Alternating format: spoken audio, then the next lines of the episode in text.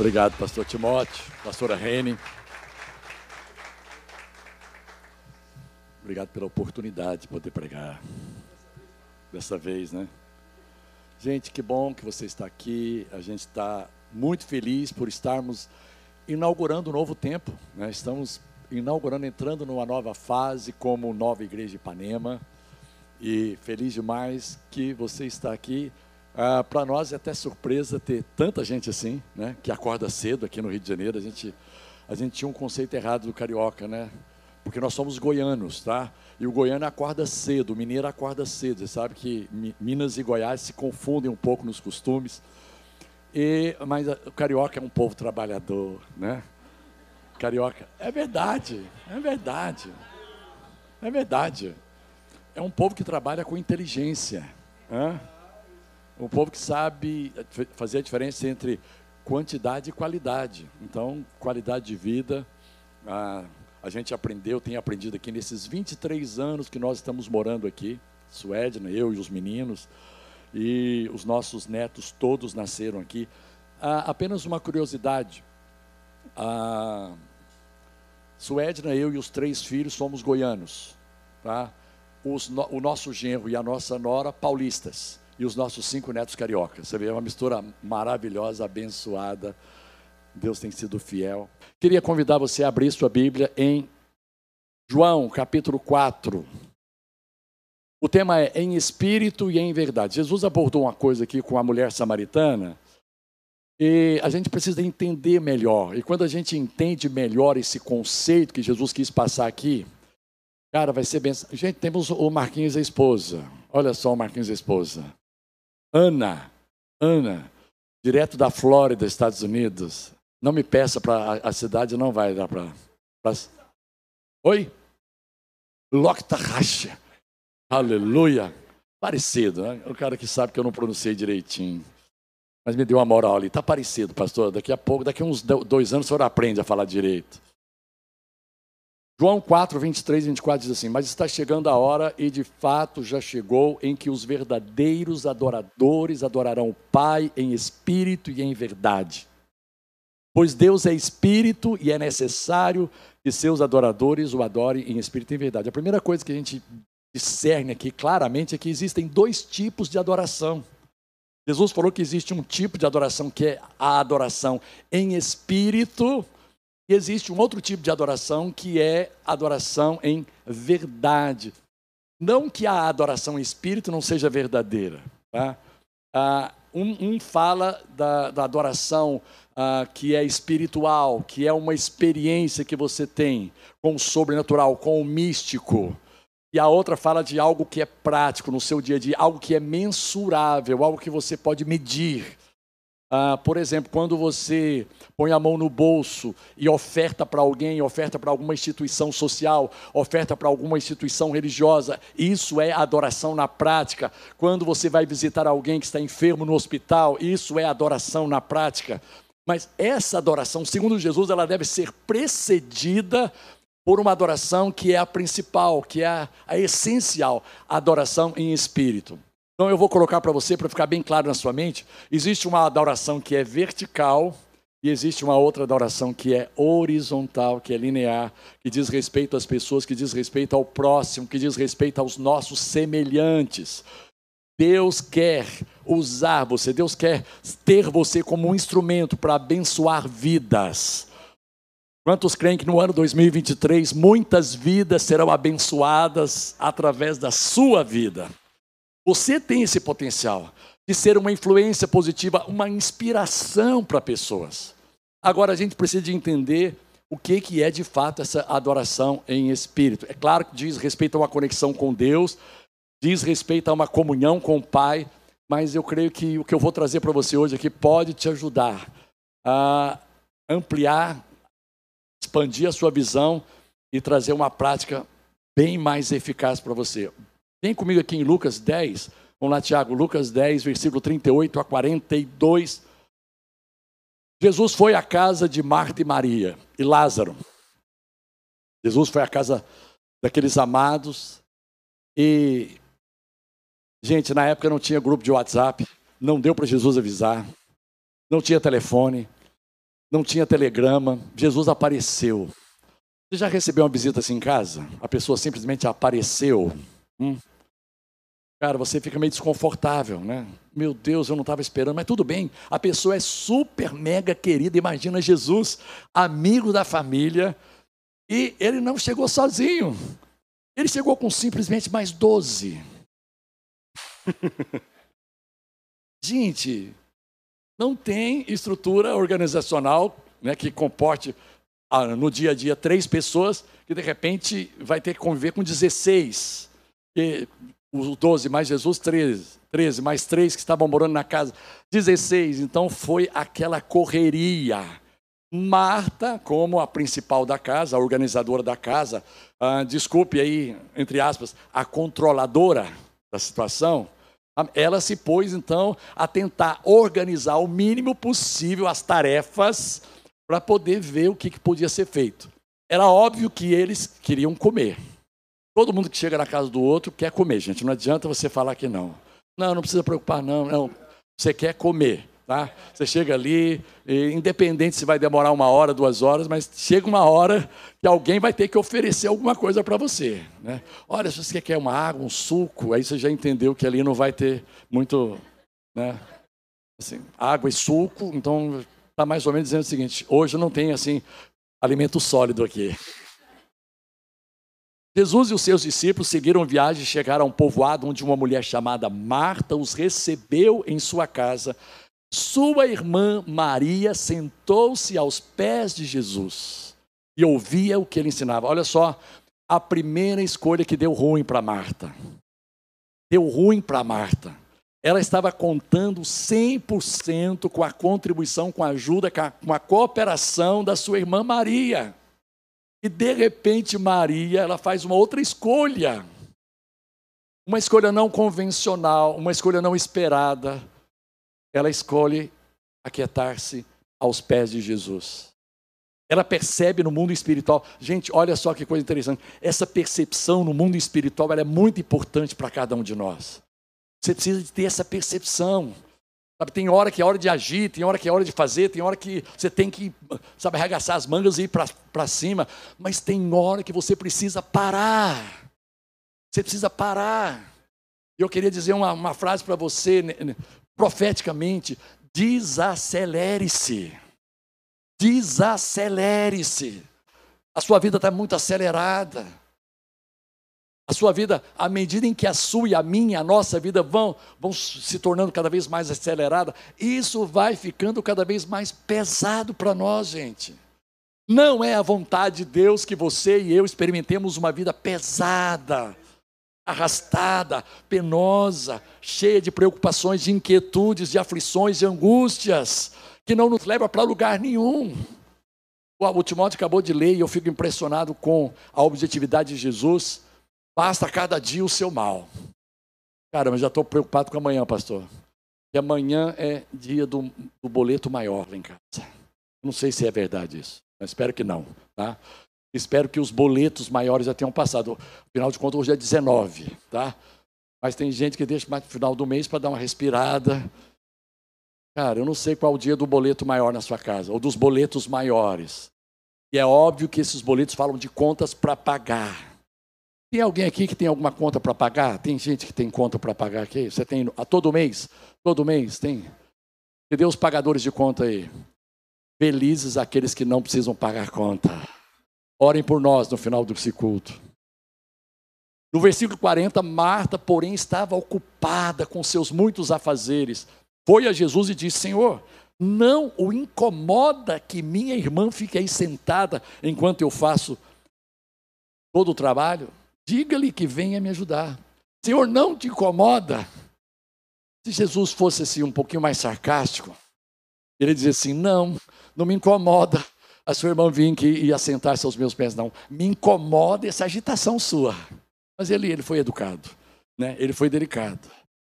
Tem hora que a gente pensa assim, Senhor, onde é que estão os trabalhadores? Não te incomoda que eu esteja sozinho aqui servindo na recepção com só meia dúzia de gente?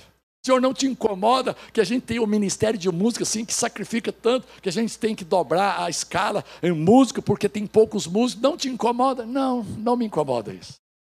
O que me incomoda é você não valorizar aquilo que tem que ser valorizado, a minha presença, a comunhão comigo, a conexão com o meu espírito, com a minha presença. Diga-lhe que venha me ajudar. Versículo 41. Mas o Senhor respondeu: Marta, Marta, você se preocupa e se inquieta com todos esses detalhes. Apenas uma coisa necessária. Quanto a Maria, ela fez a escolha certa.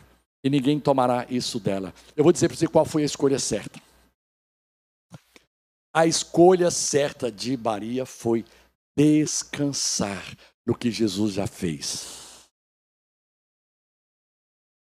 Ela descansou, gente. Todas as vezes que você tomar essa atitude de descansar, olha só, nós temos duas alianças na Bíblia: a velha aliança, baseada na lei, no esforço próprio, na meritocracia do homem, que era extremamente pesado, e ela trazia uh, um, uma postura nas pessoas, uma atitude de extremo medo, medo. Antiga aliança as pessoas tinham medo de Deus. Mas na nova aliança isso mudou. Em vez de medo, porque olha só, justifica-se um empregado, um servo, um escravo ter medo do patrão. Eu acho que é justificável. Porque o patrão ameaça, se você não fizer isso, você vai ser mandado embora. Hoje é assim, né? Você vai perder o emprego, você vai perder isso. Você pode ter uma, uma série de ameaças num contexto onde há, onde há um patrão, um senhor, e há funcionários e servos e escravos. Cara, o medo reinava na antiga aliança. As pessoas tinham medo de Deus. Israel não teve, não quis ter contato com Deus. O povo disse para Moisés: Moisés, sobe no monte, ouve Deus à vontade. Mas relacionamento com Ele nós não queremos, não. A gente morre de medo, a gente tem medo. Por quê? Porque o Deus que eles conheciam era um Deus mal-humorado, era um Deus zangado, era um Deus o que mais? Pesado, sabe, que julgador, vingativo. Meu irmão, isso nunca foi Deus. Mas a lei pintou essa imagem, a lei trouxe essa imagem de que Deus era um Deus muito severo. Não quer dizer que Deus é, é um Deus irresponsável, um Deus leviano, uh, um Deus sem padrão, sem justiça, sem santidade. Não, nada disso. Deus é bom, ele é sério nas coisas dele. Cara, mas é, é diferente. Deixa eu mostrar para você aqui, na minha vida, uh, eu já não tenho mais pai, né? Meu pai já se foi há algum tempo. Mas eu tive duas fases com meu pai. A fase da antiga aliança, eu morria de medo do cara, morria de medo. E depois a fase da nova aliança, em que eu tinha confiança. Então, olha só, a fase da nova aliança é a fase da confiança total em Deus. Lançando sobre Ele toda a vossa ansiedade, porque Ele tem cuidado de você. Ele tem cuidado. Pode confiar. O Salmo 37, versículo 5, corrobora isso, confirma isso. Entrega o teu caminho ao Senhor confia nele e o mais ele fará. Quantos creem que Deus continuará fazendo coisas tremendas? Irmãos, o essencial ele já fez na cruz, cara. Deixa eu dizer uma coisa: tudo que eu e você precisamos já foi conquistado por Jesus na cruz. Todo e qualquer benefício em qualquer área e aspecto, todo e qualquer benefício em qualquer área e aspecto da minha e da sua vida, Jesus já conquistou. Agora, a sua maior herança em Cristo é paz interior. Paz. Nos dias que nós vivemos, a gente precisa de paz. Somos bombardeados, você e eu, o dia inteiro com más notícias. Salmo 112, versículo 7. O justo, ele não teme as más notícias, porque o seu coração bem firmado confia no Senhor. Salmo 112, versículo 7 não temerás mais notícias, seu coração está firme, confiante no Senhor. Você pode interar um pouquinho comigo? Diga para o seu irmão assim: Eu não sei você, mas eu estou procurando confiar no Senhor todos os dias, eu estou buscando confiar em Deus. Diga para a pessoa que está ao seu lado, diga para você alguém que está assistindo com você. Eu tenho buscado confiar em Deus, não é fácil, É um desafio enorme confiar em Deus, principalmente no meio de um bombardeiro, no meio de notícias ruins. Agora, deixa eu te dar a dica aqui. O que é adoração? Quem foi que adorou em espírito aqui? Aliás, eu quero até perguntar para você: quem foi que, te adorou, que adorou em espírito? Marta ou Maria? Segundo você entende.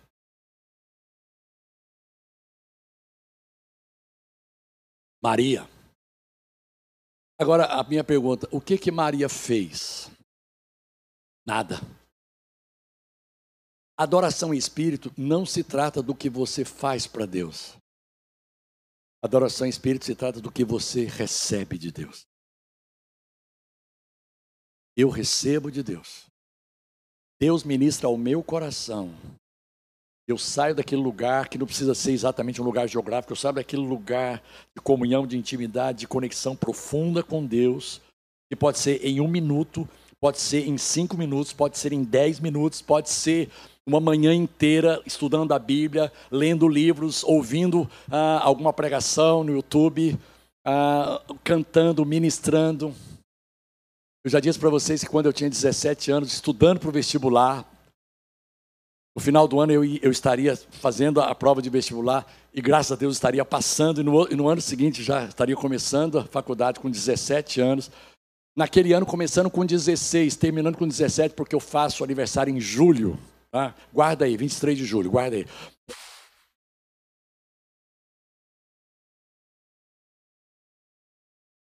Eu senti no meu coração, irmãos, não foi nem nenhum líder que me falou isso, não foi o anjo que apareceu, mas eu intuí no meu coração. Eu gosto desse negócio de intuição. Eu acho que esse negócio resolve, eu acho que o negócio é bom. Intuição. Eu intuí no meu coração orar duas horas por dia. Eu não tinha a menor ideia o que era isso. Eu queria duas horas de comunhão com Deus. Duas horas. Eu não sei por que eu não comecei com 20 minutos, mas eu coloquei duas horas da minha cabeça. 16 anos, intensamente. Primeiro dia, inauguração das duas horas de comunhão com Deus. Em 15 minutos eu já tinha feito tudo. Já tinha cantado, orado, expulsado demônios, orado até pela alma do meu bisavô que já tinha ido embora, tudo. Exagero, é brincadeira. Gente, 15 minutos. Eu falei, gente, onde é que eu estava com a cabeça? 15 minutos está muito bom. Para que mais do que 15 minutos? Mas eu tinha feito aquele pacto, aquele voto, aquele compromisso, aquela aliança. Cara, e as duas primeiras semanas foram difíceis demais. Porque em algumas delas, eu, como era no quarto, eu me trancava no quarto. Às vezes eu ajoelhava assim na cama e botava o, a cabeça no colchão e dormia. Dormia, acordava acusado, condenado, culpado, ia lá, se eu pedia perdão, passava uns 10 minutos só pedindo perdão, aí voltava.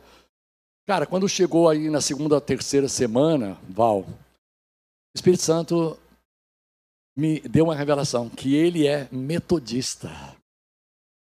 Deus é metodista. Não sabe, a gente tem que valorizar os irmãos metodistas. Viu? Quem aqui já foi da igreja metodista?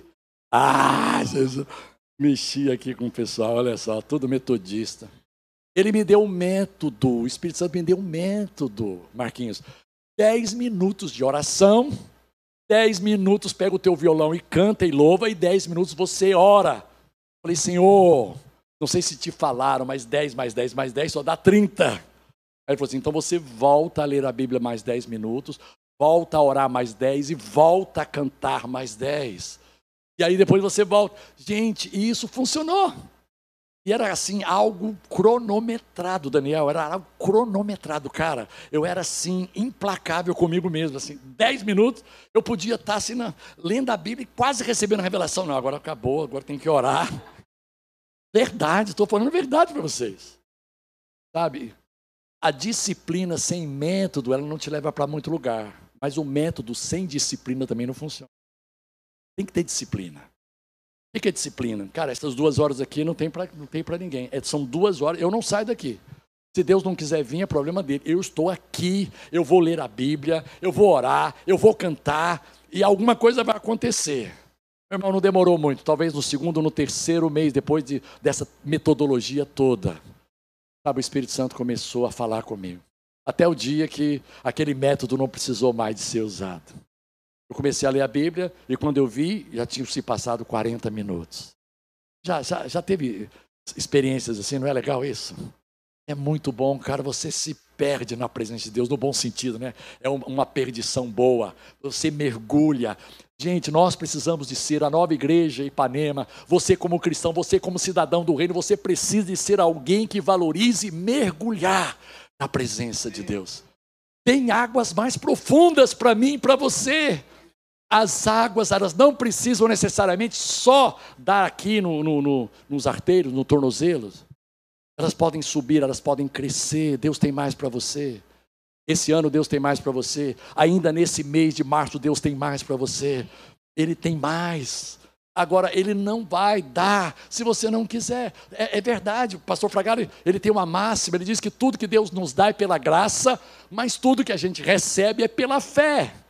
Guarda essa frase aí, tudo que Deus nos dá é pela graça, é por favor e merecido, não é por meritocracia. Ah, Bené, então depois dessas duas horas, orando esse ano todo, duas horas, aí você se tornou merecedor. Não, eu me tornei mais sensível que para mim é o que precisa.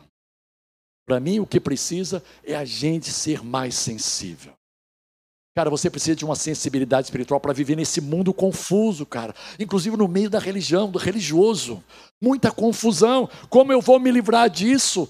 Maria fez a boa opção, porque ela disse assim, cara, eu preciso descansar, eu estou ouvindo muitas coisas, é, muitos conceitos, muita pregação.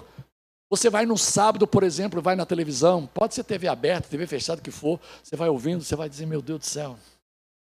Tem muito tóxico, tem muita pregação tóxica, tem muita pregação que, desculpa a expressão, é lixo, é contaminada. E a gente preza por uma pregação descontaminada, descomplicada, leve. Eu quero que você saia daqui nessa manhã leve no seu espírito. E eu vou ler um último versículo aqui para a gente terminar. Romanos 12, 1, no, na mensagem. Romanos 12, 1, na mensagem. O Guto já conhece essa, essa, essa passagem aqui. Romanos 12, 1, na tradução da A Mensagem, que é uma tradução livre, feita por um pastor chamado Eugene Peterson. E ele, ele até já, já faleceu há uns dois anos, três anos atrás. Na, na, na, tradução normal diz assim: portanto, irmãos, rogo pelas misericórdias de Deus que se ofereçam em sacrifício vivo, santo e agradável a Deus. Esse é o culto racional de vocês. Agora eu vou ler aqui na, na versão da mensagem. Portanto, com a ajuda de Deus, quero que vocês façam o seguinte: entreguem a vida cotidiana. Dormir. Quantos dormem aqui todo dia? Se você não dorme todo dia, a gente vai orar por você. É insônia? É pesadelo? O que, que é? Comer, quantos comem aqui todo dia? Comer, cotidiano. Trabalhar, opa, trabalhando. Quantos estão trabalhando? Vou fechar meus olhos. Quantos estão trabalhando? Passear, quantos aqui estão passeando? Ele é bem equilibrado, o Eugene Peterson, né?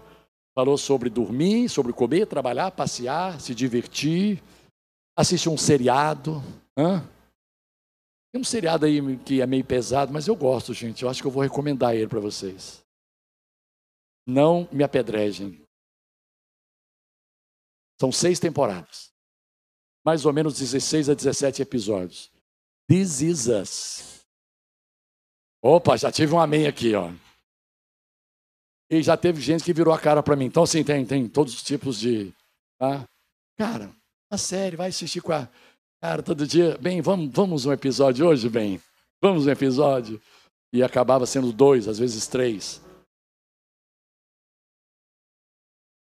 Portanto, com a ajuda de Deus, quero que vocês façam o seguinte: entregue a vida cotidiana a Deus como se fosse uma oferta.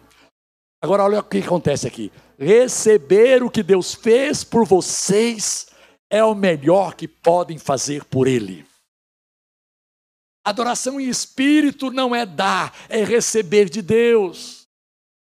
Deus não tem nenhum problema em que você expresse o seu amor a Ele. Deus não tem nenhum problema em que você expresse a sua dedicação, a sua devoção a Ele. Mas não tente impressionar a Deus para ganhar pontos. O nosso desafio maior não é dar para Deus, o nosso desafio maior é receber de Deus. Porque à medida em que você recebe de Deus, você se capacita a abençoar pessoas, a, a cuidar de vidas. Vamos ficar em pé. Oh, aleluia.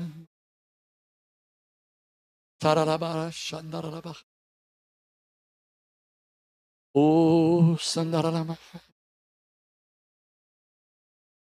Você precisa de ter esse tempo com a palavra. A gente te encoraja grandemente a ter um tempo de oração, a ter um tempo de louvor, de gratidão. Se possível, todos os dias, mas não como uma tarefa, uma obrigação, uma lei, mas como alguém que tem fome Alguém que espontaneamente busca isso porque tem fome no seu espírito. Porque tem uma sede profunda de conhecer mais Deus e a Sua palavra e receber, para se tornar uma pessoa muito mais capaz, muito mais útil. Uma pessoa que vai abençoar outros. Senhor, dá-nos uma semana diferente. Senhor, dá-nos uma semana especial em que a gente possa experimentar esses dois lados da adoração em que a gente possa experimentar adorar a você, Pai, em espírito, recebendo de você, e adorar também em verdade, ajudando outras pessoas, apoiando outras pessoas, suportando em fé outras pessoas, encorajando, Senhor, que sejamos verdadeiros encorajadores, que esta semana você possa, Senhor, nos levantar para encorajar pessoas, para inspirar, para iluminar pessoas para ajudar essas pessoas a sair desse estágio de cegueira e de ignorância espiritual. Obrigado, Deus, pela tua presença conosco nesta manhã, Senhor. Em nome de Jesus. Gente, terminamos. Olha só, demos conta, né? Falta um minuto? Ah? Grande é tua fidelidade a mim. Declare isso. Grande é tua fidelidade.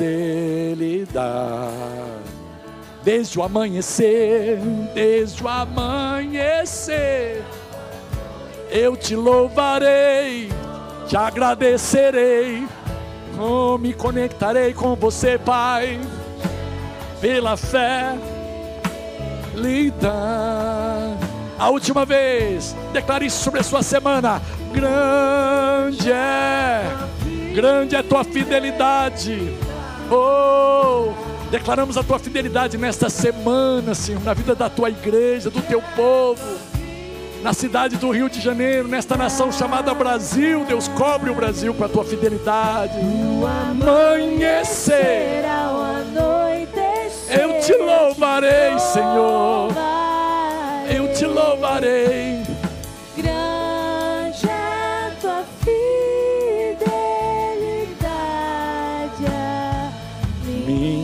Vamos aplaudir Jesus.